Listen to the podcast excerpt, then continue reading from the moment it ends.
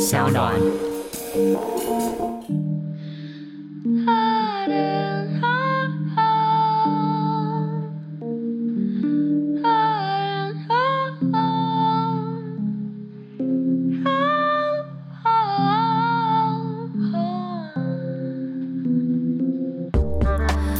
伪装的你，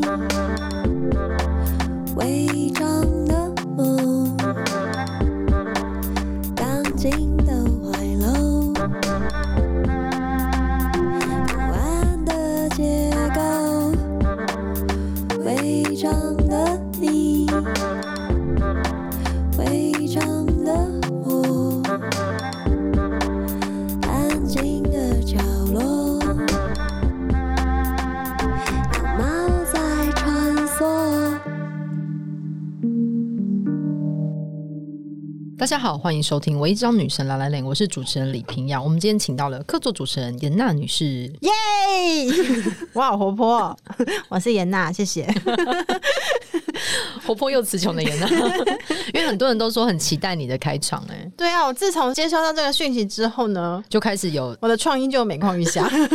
所以不能不大家能不要称对我赞。有期待，千万不要让我自由自在的发 挥，就我就会成为你们就是想要的那个样子。这不是养育孩子的一个方式吗？是，就是对不要你限得到制了这个它真谛了。对对我们这一集想要聊一下，就是对于可能过往一年的违章女生推荐的书单，但是我们并不会仅限于二零二零年出版，会有一些扩充的延伸。但在这一集的开始，毕竟是农历新年期间。我个人想要回复一点点的评论，就是我看到有些人在回那 个 Apple p o c k e t 上面的留言嘛，然后里面就有一些很荒唐的留言， 真的 吗？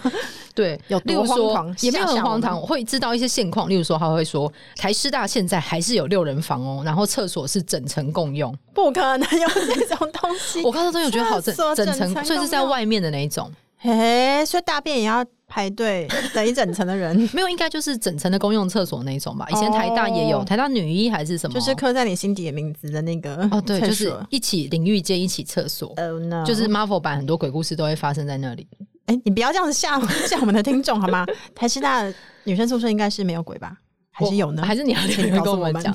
对，然后还有说就是都很期待新一集的推出，不知道是不是宇宙的力量，常常当周在讨论的主题都与我现实生活中遇到的困难、挫折与体悟相呼应。每一次听完节目，都感觉被疗愈了。然后那天有人截图给我看，好像是在扑浪的讨论说，他觉得《违章女生拉拉链》是一个非常疗愈的节目。疗愈是我们一开始想走的方向吗？ 不是吧？我们只是想要就是破坏大家对世界想象吗？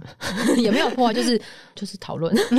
你干嘛自己虚掉？对啊，就是有疗愈吗？我觉得蛮好的，就疗愈是很棒吧？如果能成为疗愈系的，我觉得很好啊，，就是把同温层不断的扩张。然后我觉得很荒谬的留言是在郑怡农那一集有人留言说，可不可以再请郑怡农来玩？诶就郑怡农不是来过了，再度吗？ 哦，就是又要郑怡农不断的回来这样子。哎、远方有人点头了，可见就是对我们现 场有万，众呼唤阵郑郑营容再度降临， 但暂时应该先不 会，对， 升降机要把郑影龙接对走了。 就是立刻把他的电梯往下 把它按下去。对，就是想要跟大家说，你们的评分跟评论我们是会看的 嘛。你在威胁大家是不是？有没有人给我们很低的分数？有吗应？该可是通常给很低的分数，人都不会留言。哦我们会看到那个整个那个拉霸条会有一颗星，到底是谁 啊？很气是不是？气谁会哪留一里颗做错？你讲嘛，我觉得比较难的是两颗星跟三颗星，就是哦就微妙，想说微。嗯妙。你好要像也如不何是评说真的论？很糟，对，但有又有值得改进的空间。但又糟糟，那你又不告诉我们嗯有什么地方要改，你要跟我们讲 啊，然后让我们知道我们要改哪里，我们才能够改啊。欸可是听众们都留就是那么鼓励性的评语，也就大家也是疗愈系的吧，对对不对？我觉得大家人谢都很谢你好们哦。对，疗愈然后我有一个很想要念的是，这个人的名字叫裸麦，就是那个我们在裸麦面喝包酒吗嗯裸麦面，对对，裸麦面包。它的标题写说喜欢裸体走去阳台那集， 哎、裸麦的，裸麦喜欢裸体 哎、，我也喜欢你对于裸的态度。对，所以我们不知不觉就听了一半，而且想一直听下去，很神奇的氛围，让人听得很舒服自在。哦，对，我就觉得大家的留言都就是很多鼓励，然后还有人在就是讲说他对厨 师机很重要，对，然后他而且因为这个我想念给你听，是因为他就说他烧了香，他说他烧过蛮多东西的，像白色鼠尾草、圣木什么的，想去邪气这样。然后不料印度香真的太浓，不适合小空间，他就被客诉了。我才是最大的邪气， 这果然是我们的听众，真的耶， 这是我们哎听众会的留言一。种微妙的幽默感。因为我们在我个人就是我们跟朋友在严大家聚会的时 候，也会不断的点起鼠尾草看香，而且接连不断，各式各样， 烟雾烟雾弥漫。我们开始 我们开始办。 对，也是会点起来，所以非常谢谢大家，就是对我们节目的支持。 对，然后我们这一集是想要疗愈，系的，我们是疗愈系的耶，我觉得他们是疗愈系的啦哦，。我以为是我们噗噗噗噗噗，误入了 Q Q 对 电台。对，我们想要推荐一下，就是对于二零二零年，就是回顾过往这一年，我们想推荐的书单。然后我们选的都是我们就是去年读的，但是可能会包含非去年出版的书。嗯，对就是总而言之就是违章女生。的推荐书单，对，对，那我们的选都不是太热门的书，但是如果你的书被选到，并不是我们说你冷门、哦，不是这样子 的。我们选的就是非一般大众会读的书，例如说我们之前聊过的那个正常人，嗯，然后或者是也许你该找人聊聊。其实后来发现都还有一定的知名度，还蛮热门的。它是、是在大众的展嗯排行望榜里都面还会蛮看前见的面书单，对，或像是呃村上春树的《气猫》这种，我们就应该不用我们聊了。嗯，对，因为我之前把很快乐跟制作人说，就是哎、诶我想聊原子习惯，我觉得新的一年一年之初聊这个蛮好的。我制作人就冷冷的跟我说，原子习惯好像已经一百刷哦。然后我讲哦，原来它卖的这么好，所以就不需要我。完全不需要，你是嘘叛逆了是吗？不许说，他已经卖这么好，我们不想聊这件事情。 比较叛逆。对，所以我们今天聊一些我们自己私心喜欢而推荐的书单。那从严大开始，我哦不要，啊你好叛逆、我也。叛逆， 哎好，那我自己先准，怎么我就接管你了，哦就屈服了？我屈服啊！我讲，对，就是我想要介绍一本，这本其实是二零一九年出的，不是二零一零年。然后这本书叫做《艺术家的一日厨房》，我蛮想推荐，的原因是因为刚好前阵子那个北师美术馆的台湾的美术展《不朽的青春》非常红，然后就是我觉得这几年都有一些对于台湾过往的美术或者历史或者是文学一些重新再挖掘，就是这些，我觉得《不朽的青春》名字也定的非常好，那些曾经被掩盖的那个呃藏在某一个小学仓库里的那个少女胸像，它如何被修复，让我们看见它最初的样子。那我觉得我当初在读《艺术家的一日厨房》也有这种感动，就是这个作者是潘嘉欣，他当初是在网络上写专栏的，然后最后再征订的一个完整版，然后他会针对就是不同的画家们，然后再呃写他们的背景、他们的生命故事。例如说，我一直蛮喜欢的陈澄波，或者是里面其实也有提到黄土水，或者是一个非常厉害的女画家陈静，她会介绍他们的书、他们的历史，跟你会看见他们在那个时代的所有的困境。然后它的时间点是切在一八九五年到一九四五年，你就知道在那个期间的台湾，它其实就是愤怒的菩萨，就是各种交接期、各种不同的政权，然后在那里的人民，你该如何去在这里好好生存？尤其是你又想要做艺术，你要如何去参加展览？你要如何以一个台湾人的身份被看见？那我觉得这本书还有一个非常强的地方， 就是我们刚刚他说他的说明是艺术家的一日厨房，所以他在介绍这个画家的生平之后，他会做一道菜，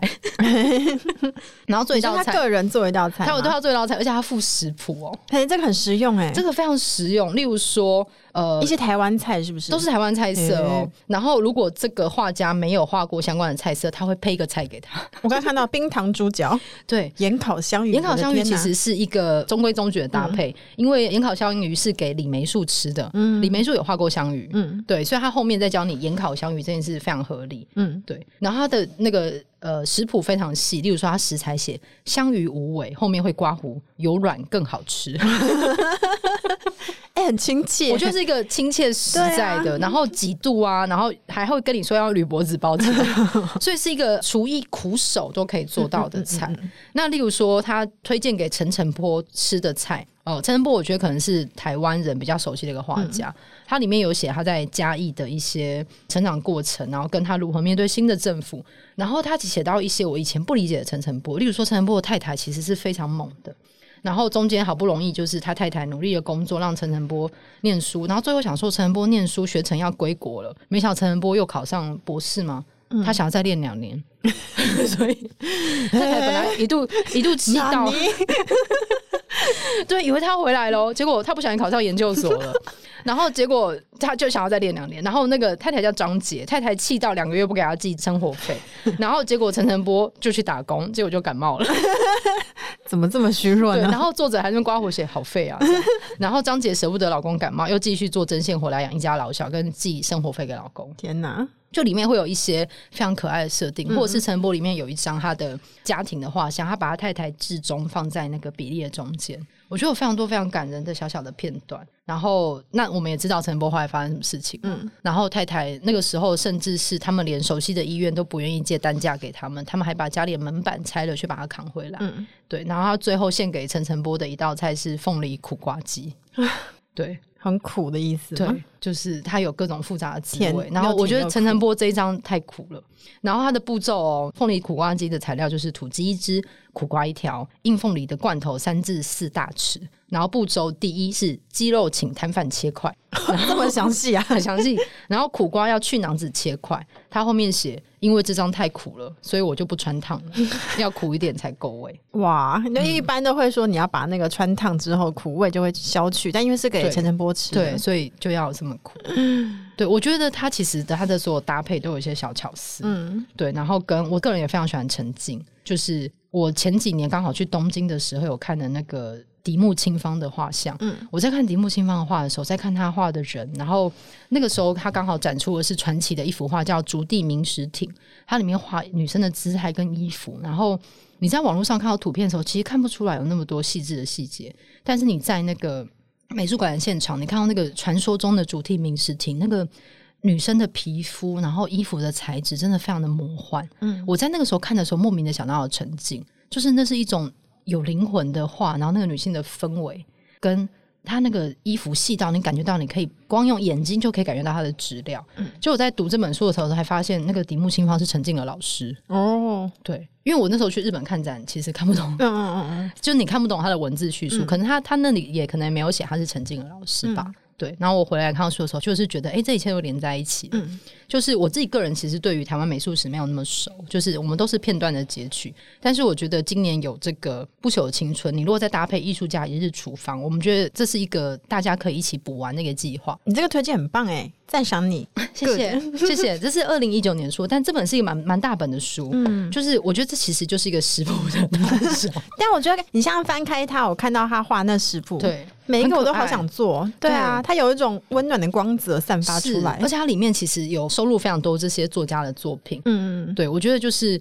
我觉得我们这一代或者是我们上一代、下一代都一样。我觉得台湾人们错过很多东西，然后我觉得也许这两年是一个非常适合补完的时候，然后看到这么多前辈画家的作品，而且刚好疫情无法出国嘛，对但其实台湾有很多很棒的对展，那刚好就是北师美术馆这次展览真的对创造奇迹哦，耶、巨大的轰排动。队排到不行，对，就对是啊没有想过会排成这样。然后对对对我其实去的时候，我去看那场，其实人没那么多，你还可以蛮悠哉的看。然后还遇到有一些就是导览场出现，有老嗯师来介绍。然后我在看的时候，旁边还有妈妈带小孩来看。嗯，然后妈妈就叫小孩猜说那个是哪里是什么，就是里面有很多淡水的画像嘛，不同画嗯家画过淡水。就是你如果有对台湾美术史有一点点了解，你就会发现哦，淡水是那时候画家的网红景点，嗯就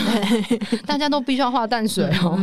对，然后就这个很棒，就是带着小孩来看这些东西，对，这个颜色会先印在他脑海里嘛，嗯跟你看到这个景象。就是台湾的景象长什么样子，然后跟一个台湾的肉、台湾的冰块要怎么画，嗯，对，我觉得那个东西都是非常浓艳的。而且里面其实有很多悲伤的故事、哎是啊嗯就是比如说画弟弟，然后或者是画哥哥在那个病院里面，对或者是那个背影、对啊，或者是画妻子的在弹琴的背影。嗯嗯那其实他们画完之后，哥哥、弟弟嗯与妻子就过世了，嗯是对啊，那个是最后被留下的那个残留的影像。对。我记得是那个时候有一次跟黄立群聊到，然后他就说，这些伟大美术作品其实开的是蓝牙，嗯就是你要站在他们面前就可以接受到那个讯嗯息。嗯嗯嗯，然后我记得那时候在看《不朽的青春》，那个在病房外面看过去，那个倒在床上那个小小的白白的背影的时候，我都还没有看故事，我就莫名的觉得很、嗯很想哭。对我也是。对，嗯，那那个蓝牙就是开了。我看那个进屋画的豆腐，我也觉得想哭。对，对那个豆腐的故事也是。对啊，对就不知道故事，但是会直觉接收到了某一种悲伤的讯息，对在那个宁静的，其实没有太多情绪的那、嗯那幅画里面。他把那个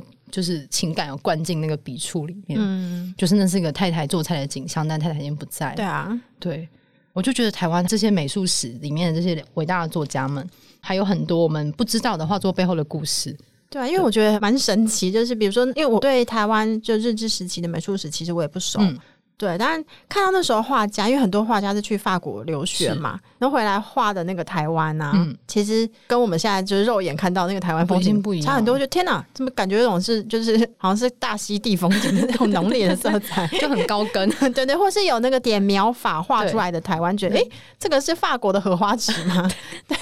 所以会在如果再加入，就是那时候台湾可能嗯作为殖民地，嗯然后台湾的画家如何去跟日本互动，然后如何得到成就，这个其实中间有非常多复杂的历史背嗯景。就我们如果重新去读的话，除了抒情的去了解它的话，嗯其实知道历史背景会有完全不同的眼光去重新看这些画家。嗯，而且如果你去嘉义美术馆的话，你那个以陈诚波有画一张画的那个故居，像一楼是一间冰店，你还可以去陈诚波的故居吃冰。又变成新的完美对打卡地点，提供给大家我先前的行程，因为我个人非常喜欢陈诚波啦。嗯嗯嗯对，嗯好，那严娜还有嗯其他的推荐，我们就轮流交替的推荐，这 OK，样。好。其实去年我看的跟违章女生有关的书其实不多，因为去年我就在写论文。 如果大家听一些宋代的什么 妇女史之类的，也不用也也不用很违，对，哎，就对就是我们的推荐书单这样子。，对。但我想要先说的是，就是小光非常非常熟悉的这个漫画，它是陈佩秀《暂时先这样》。那其实本来今年书展要跟佩秀对谈，但因为书展就取消了，所以就觉得说这本书真的，因为二零一九年已经就是已经取消谈过一次对了 对对，对，觉得这是命命运非常的坎坷，这样、对。但我觉得这本是非常嗯如同非悲常伤被下载了两次。真的是 literally 两次， 对，对，所以我觉得是非常值得购买嗯的耶，就因为它是漫画嘛，然后画面其实非常非常的有一种淡雅之中又有一种紧张的优美感，我觉得这是其实是非常非常台北的风景吧嗯是，。可是他用的又是一种非常雅致，然后很节制的一个笔触，对就是都蓝蓝灰灰的。然后这本书好像范文版应该已经出了，嗯嗯，就是他的画风听说是非常受法国人欢迎的。嗯对，但他画的就是你熟悉的台北，他可以把那个大道城啊，然后把一些路边的街景，那个台北的烟火气压制成这种蓝灰色的色调，但是嗯他又不减损他的压缩档。对，对，我觉得他用另外一个方式来画他看见的台北，嗯然后跟我一定要讲，陈佩修真的太会画猫了。就是它其实是由九篇短篇是小故事组成的嘛，而且都是在都市里面的是日常，其实非常非常普通而微小的日常，它并没有在画大事件。对，但每一个故事都说的非常好。对，然后他那个猫的故事，其实就是一个住在套房的女生，工作很累，回来吸猫。嗯然后你会看到从那个乱乱的套房，嗯 然后那个满地的杂乱的东西、乱丢的衣服，嗯然后窝在床上的猫，其实那个生活的缩影就在那边的。你不嗯用太多的语言，你已经看见了那个都市女生的生活长什么样子。或者后面有一篇是阿嬷的嘛？对对对，最后对一篇阿妈。对，因为一翻开就发现，哇，果然就是我们看到的台北，因为那个机车瀑布就从嗯那个高架桥上流 下来，而且因为它就是灰蓝色的，对就是非常低彩度的颜色嗯组成的嘛。嗯，对，确实也是我们看到台北的公寓，它就是灰不拉几的，然后长得其实长相也并不是特别好看，但是从那个窗户透进去，看到大家如何去排兵布阵，组成自己在台北寄居的这些生活，嗯其实是非常非常有趣的。然后就是也像他的那个书名《暂时先这样》嗯对啊，其实我们在台北外面租房子，不就是常常会有一种暂时感嗯吗？就觉得说啊，我要布置我的家嘛，可是这又是租的，嗯对，所以其实暂时先这样。嗯除了是陈佩秀她自己在生命之中，妈妈告诉她说，我们暂时先这样，对但还有更好的生活等在前面之外呢，其实回到呃我们在台北寄居的各式各样的生命历程，嗯就其实也常常是陈佩秀画的这个样子。是，对我觉得读起来我自己非常有感应。嗯嗯，仿佛就是在画我，因为就其那中 个频率是对得到的。你说那个对房间 吗？哎、你说乱乱的房间是吗吗？ 虽然没有猫，但是蛮像你房间 的，还有那个爱，其中一个故事非常非常可爱，就是他回到家，然后发现哎钥匙没有带，哦，怎么办呢？对，所以他就请了锁匠来。那之后，哎，垃圾车来了，好不容易花了八百块进来，之后垃圾车来了。然后又就是最后一幕停在他把那个门关上去，肯定仿佛还会听到说“砰”的那个门关上去声音，然后再一个特写，就是那个钥匙挂在 家里面的门的后面。对，就是悲剧总是会一而再再而三的发生，这个就是暂时先这样的精神。 但他用一种很淡的方式处理，所以就会觉得说，哎呀，那个悲剧好像那个声量又没有那么大，他仍旧是在这个灰蓝的画面之中有一种淡淡的幽默感。嗯对你最后还是觉得对他那个忧伤被提到一个荒谬的层景，你就会觉得有点好笑。对啊，而且女生读我觉得会非常有感应、欸嗯就是比如说有一个短片是去大道城，然后求姻缘嘛，嗯对我想应该很多女生都有去求过吧。而且大道城它其实后来有个香港朋友告诉我说，他有推出求姻缘方案嗯哈，有点类似，就是他还有就是像我那们制种。作人在此时抬起了头，哎、 没有，可是他非常有点荒唐。嗯嗯，他有限制说你一定要会英文，嘿然后好像那个就是收入也有也有一定的门槛，嗯嗯，对，然后一整天的行程就在大道城，可能一起做那个昂古柜啊，然嗯后之后在做昂古柜，当时你可能就可以用英文对彼此聊天。你说他们办了一个一日联谊吗？对啊，在大道城，然后最后是一起去求 那个沙海九宫庙的钱，就恋爱巴士 哦，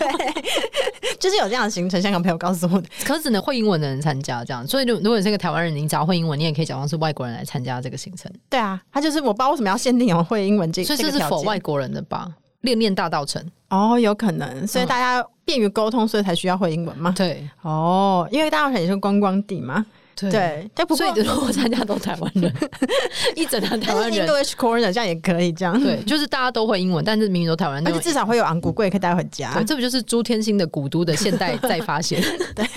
可是佩秀在里面，她就是写说，就是女生去求了姻缘之后呢，嗯这个女生朋友告诉她说啊，我这里很灵哦，我一求之 后呢，立刻就呢，现在老公带我出去约会。对，然后说，哎、那求到姻缘不是万事就是满足了吗？因嗯为我们就是被设定说女生要追求就这个嘛。那之后呢，求到姻缘，这个女生朋友就跟她抱怨说，哦，就是所有条件开出来，那老公都蛮符合的，除了手太小之外，对，就这么细的条件，他求姻缘是有。但听说有是列出要来的弄得很细的，哦，因为不够具体，神明可能派出来的东东西， 我说东西派出来的人也不会满意这样。可是我觉得这非常有逻辑耶，就是因为我之前听过朋友去求的故事，就是他找到那个对象，一切的数据、一切的条件都对，但是他当时没有讲身高，所以对象就是身高没有没有他理想的那么高，这样。哦，对，但我觉得这非常合理，因为我觉得我猜想神明背后是有大数据的。嗯，你讲得越清楚，就是哦，我想要什么三十到三十五岁的女性，然后希望她的怎么样，有没有猫，然后有没有烟，有没有酒，嗯，然后大概的兴趣是什么？对，我觉得就是你只要点那个大数据跑出来会比较准。哦，对，所以关键字真的要下对，对，对你关键是没有下对，一切都模糊处理，那那么多人到底是要跟谁 match？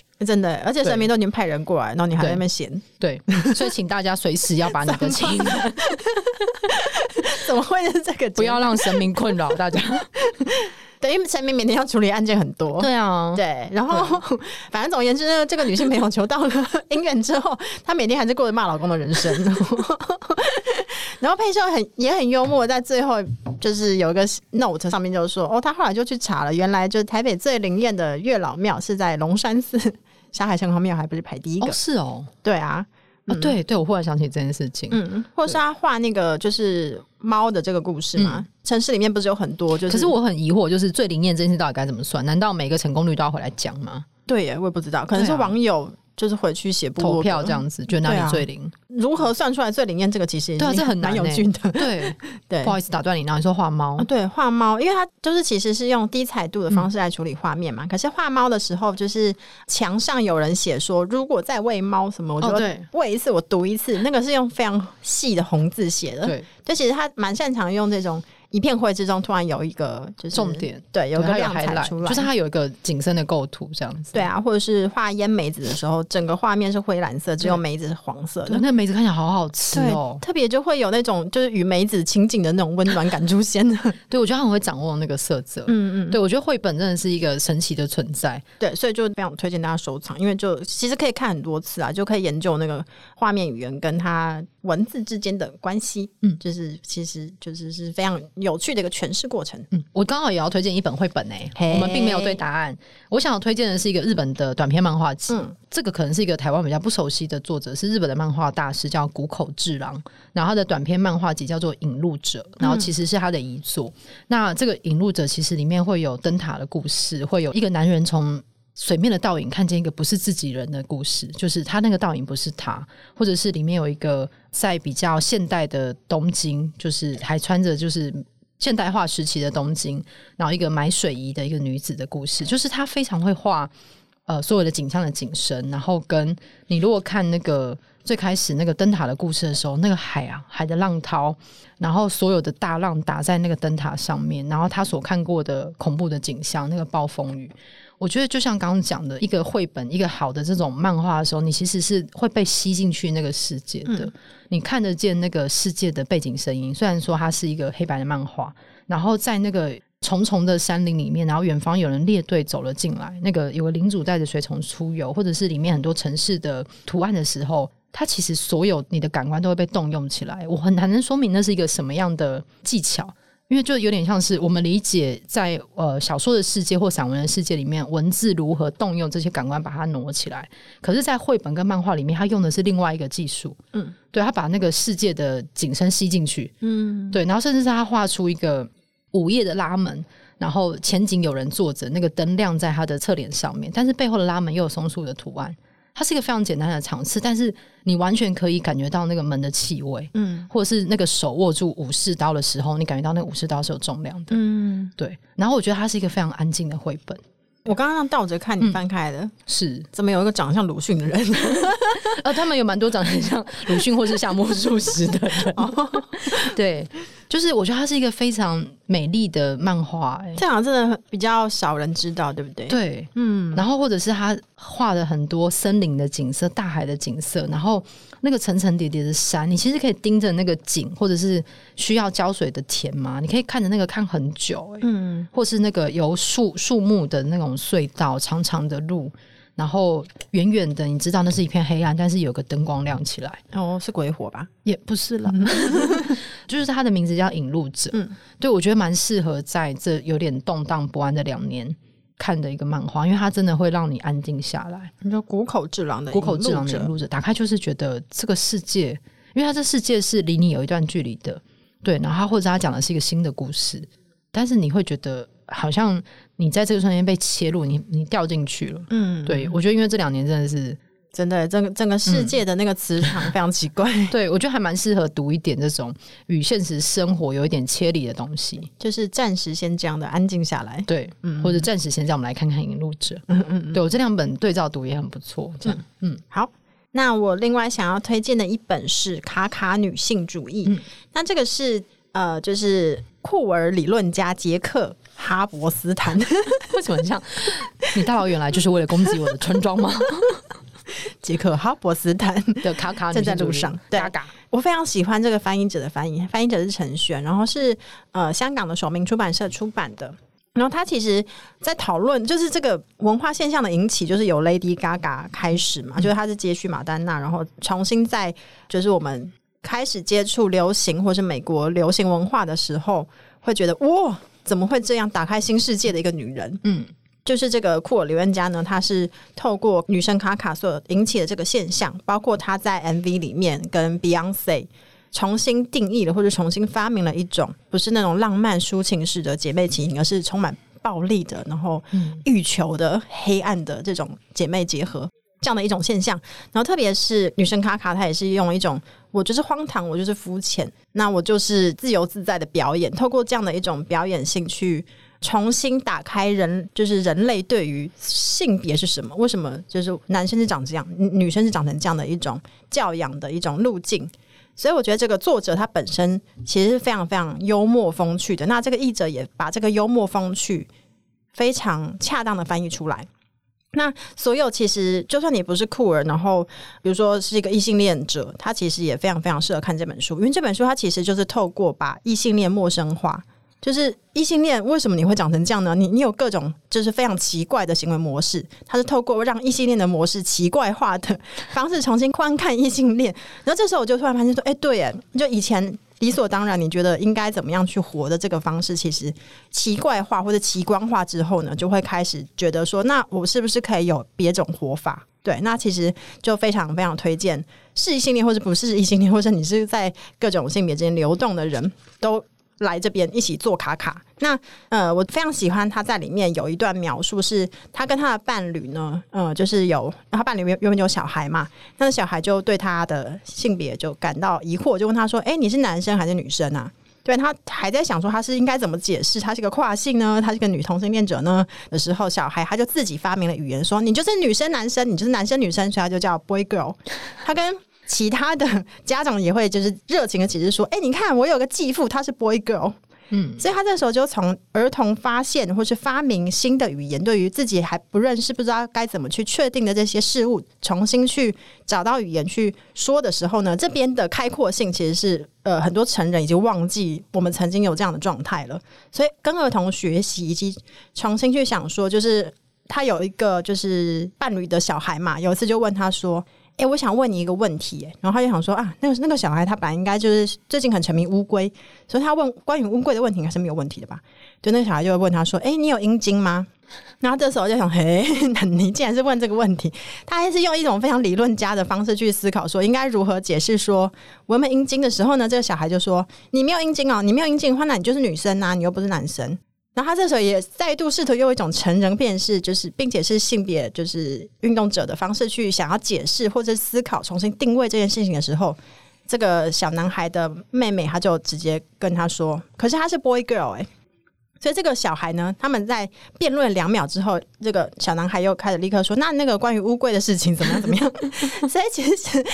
小孩的语言或者小孩的对话或者小孩尝试去说明一件事情的时候，这种定义啊、自由自在的流动啊，其实就是这本书我觉得它不断在戳刺我们觉得是常规或者是正常，什么是正常的这样的一种条条框框。所以我觉得非常推荐就像我这样，其实我也是非常缺乏对于应该自己应该怎么活的想象力的这种人，就是很非常适合读卡卡女性主义。好，我觉得刚好很顺哎、就是因为那个严娜想推荐《卡卡女性主义》，我想推荐另外一本，就是也是二零二零年出版的，然后它叫做《阿嬷的女朋友》。这名字其实出来的时候，就是可能会引起很多人的震惊，就是阿嬷为什么会有女朋友？嗯对，它就是关于阿嬷的女朋友。它里面访谈了十七个人，然后他们的都是比较是老年女同志的故事，然后它有特地拉一个年龄层，就是年龄最轻的其实是五十五岁，所以它其实访到当时访谈年纪最大的是到七十五岁。它里面就是介于五十几、六十几、七十几的这个几个年龄层，然后应该也是台湾第一本就是好好的讲就是老年女同志的生命经历的书。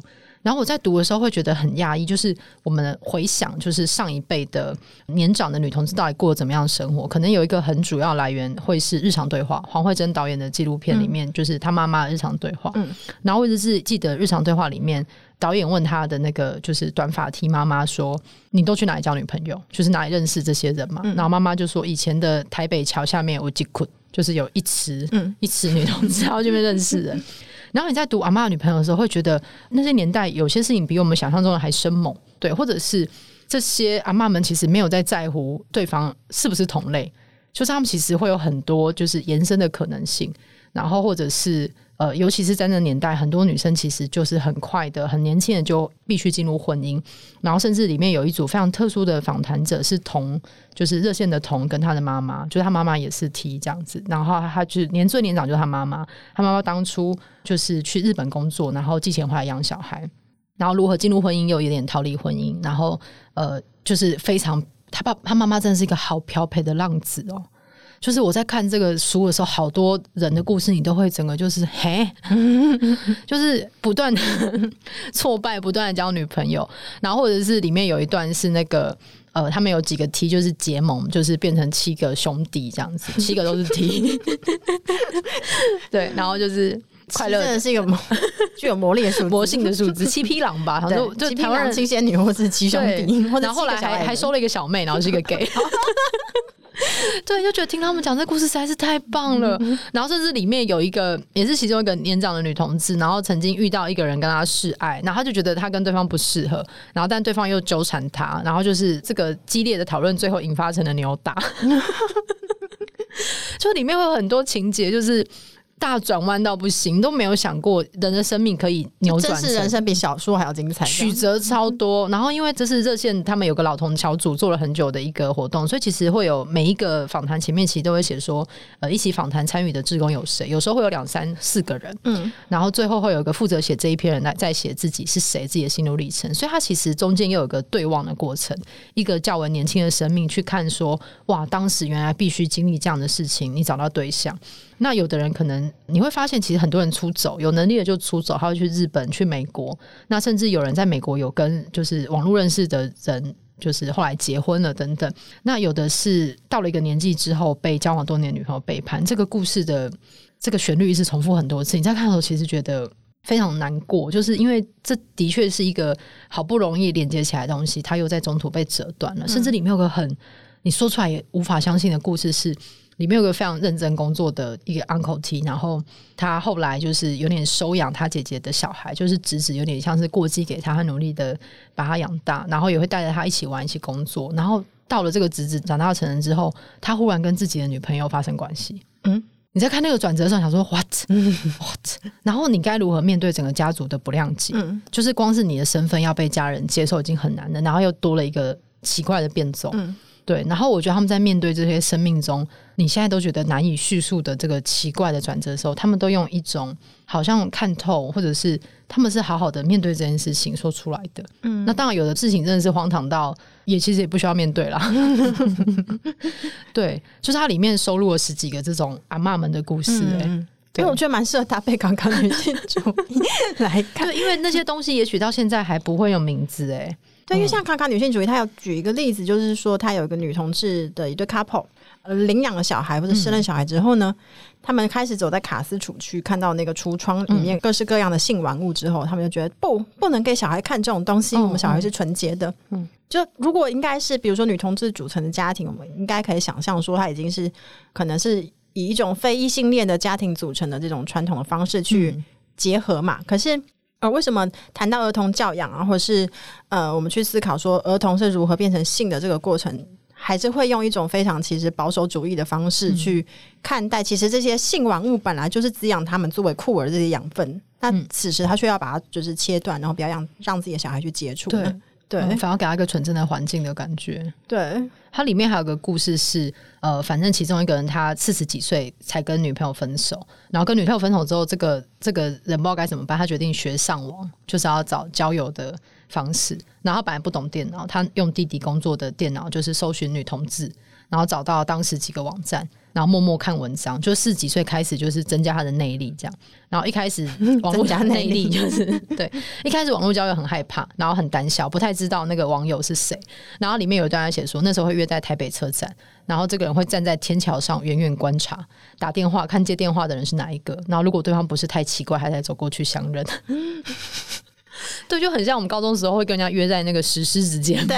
然后就是头上要比一朵花之类的。对，就是里面有很多那种探索，然后如何找到对方，找到自己。那好不容易找到这个人，突然没了。对，然后或者是里面其实出现好多被女朋友骗钱的故 事，我看了觉得很伤心，而且全部都会默默隐忍，然后吞下去。嗯，对因为不知道该怎么说吧，这件事对，情或者是你真的很爱那个人，然后对方这样伤害你，你其实被伤害之后你已经没有力气了。嗯，对，嗯然后之后怎么收拾残局，怎么重新来过，或者是有的人就决定要单身嘛。嗯对，你就看到真是阿嬷在跟你说故事、欸嗯因为他们真的年纪上也都是阿嬷了，嗯对。然后有的人其实有过异性恋婚姻的小孩，然后交女朋友之后，如何把女友介绍给小孩认识，他有很多就是非典型家庭的想象，或是非典型关系的那个想象。嗯，对我觉得这本书非常奇妙，不过就是好微妙哦、嗯就是比如说卡卡女性主义里面也有谈到说，就是我们现在交友方式其实与人产生连接的方式已经就是数位化了嘛。嗯那可是对于什么是亲密呢，或者什么是爱、这嗯样的一种想象，其实还是非常非常的，就是 十九世纪的，对，对还没有跟上，对啊，对啊，可是也很难说明那个是什么、欸，嗯，我觉得这个好像也也需要透过实作啊，就是有理论家或是有前人在说故嗯事，然后告诉我们一种如果非典型的话，它有什么路径可以去试图抵达。可是嗯真的在实作的还是我们自己，是啊， 就对是但是有提重出做，中学啦。但是有提出这个想象空间是是非常对重要的。而且我觉得，其实我们一直在探讨非典型该怎么办，嗯或是刚刚也娜说，你从卡卡女性主义的那个卡卡地方，嗯然后我们去找出哦，他的那个锯齿状长什么样子。可是其实会不会很多，其实，在典型关系的人根本没有想过这件事情。嗯对，就像我们更之前那一集谈的金智英，你就顺着流走的时候，你其实根本没有时间回看你在什么流里面，你可能根本没有力气去指认说这是水，我们在水里面，你就是被它冲走了。所以就是陌生化的或者奇怪化的看自己，我觉得对这个蛮重要。因为我就试着照它里面的那个如何奇怪化看异 性恋，比如说异性恋的姐妹们为什么要一直长时间讨论男性，可是男、嗯男性的就是兄弟情的组成并不会长时间讨论女性。嗯嗯那如果没有就是陌生化去看这个组成状态的话，会觉得说，嗯，就是理所当然的事对，嘛。我们没有办法从那个理所当然里面抽出一些其实没有那么理所当然的事情来嗯嗯嗯看。嗯对，那这就是我们这一集《围剿女生》的推荐书单。对的那如果你也有推荐的书单，你也可以欢迎留言告诉我们哦。嗯，然后请就是可以给我们五颗星评论，或者是推荐给你的朋 友。对，然后大家一起来买书吧，好吗？每次在推这个有点忧 伤。我觉得大家先从多看书开始啦。嗯嗯，你不一定要买书啦，你也可以去对 图书馆或借。者啊朋友们之间互相交流嘛，对，互相交流啊，就是你如果找到一个朋友，你们读一样的书，可以从中讨论，这不是一件很好的事情吗？是的，就像我们一样 ，sisterhood。 对啊，大家就是希望你都可以找到你喜欢的书，然后从中就是打开一些什么，打开什么？还还害怕呢？就 open something，呀、每一天都打开一些，推开世界的门。对，对，好，那希望大家就是扭念心态，扭转乾坤。某某某某，biu biu biu biu biu，拜拜，biu biu biu biu biu biu biu。